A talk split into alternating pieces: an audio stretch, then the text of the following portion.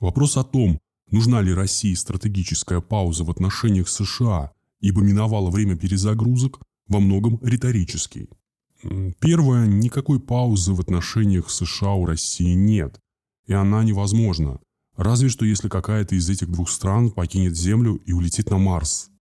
Второе, никаких перезагрузок не было и не планировалось. Под этим словом США понимали новую перестройку в России, ну то есть политику ее односторонних уступок и сдачи в Западу своих стратегических национальных интересов. Об этом и была последняя перезагрузочная кнопка Клинтон. Если что и прошло, так это временно такие надежды для США. Можно назвать это перезагрузкой, но точнее капитуляцией России. США предложили сдаться, Россия отказалась. Вопрос закрыт. Теперь Россия и США в плотном контакте по всему кругу вопросов международной глобальной повестки. Некоторые предлагают России перестать автоматически реагировать согласием обсуждать США любой ими поднятый вопрос. Дескать, так мы выразим свой суверенитет. На самом деле отказаться от такого автоматического согласия на обсуждение Россия не может и не должна. Обсуждать не значит согласиться. Обсуждать значит вести свою политику, пытаться влиять, формулировать аргументы и озвучивать их на весь мир. США пока самое мощное государство, и оно в состоянии заставить реагировать на свои действия. Так зачем же отказываться от такой реакции, чтобы потом вернуться к ней под давлением обстоятельств? Какой бы непривычный порядок ни складывался в администрации Байдена-Харрис, как теперь говорят в Белом доме, приучая мир к грядущему трансферу, уклоняться от повестки, навязанной США, невозможно, да и не нужно. США – это лишь концентрированное выражение проблемы. Если ее решить поставить на паузу, проблема найдет, как проникнуть в нашу жизнь и ее отравить. Поэтому никакой паузы, ни тактической, ни оперативной, ни стратегической в войне США нет и быть не может. Но смена тактики возможна. То, что делает Россия на военном языке, называется перегруппировкой сил перед новыми сражениями. Это и перегруппировкой заняты и США.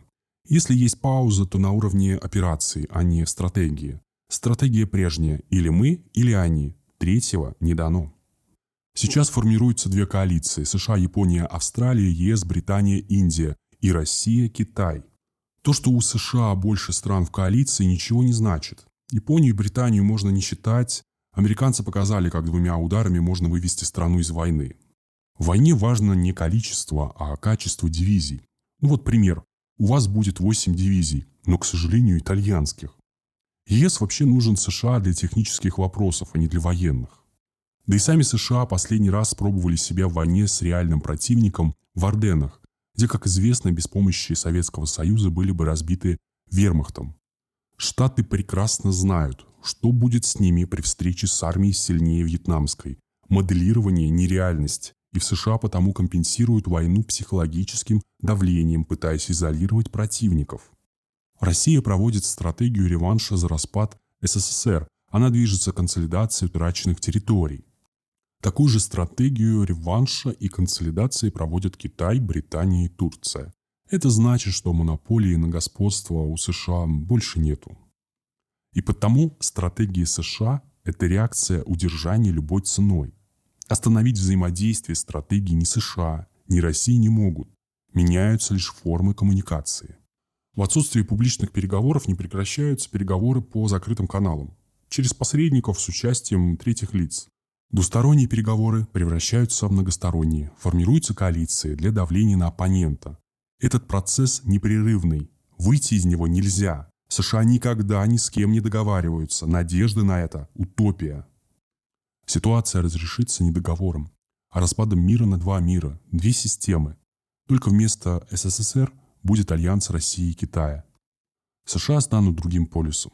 Между ними на нейтральной полосе будут другие страны, стремящийся сохранить отношения со всеми странами.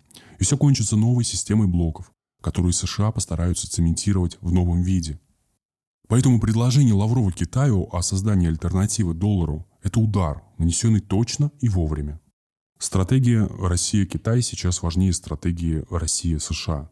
Российско-китайский альянс в итоге определит судьбу США и всего коллективного Запада. Вот именно поэтому в США так встревожены и делают так много глупостей.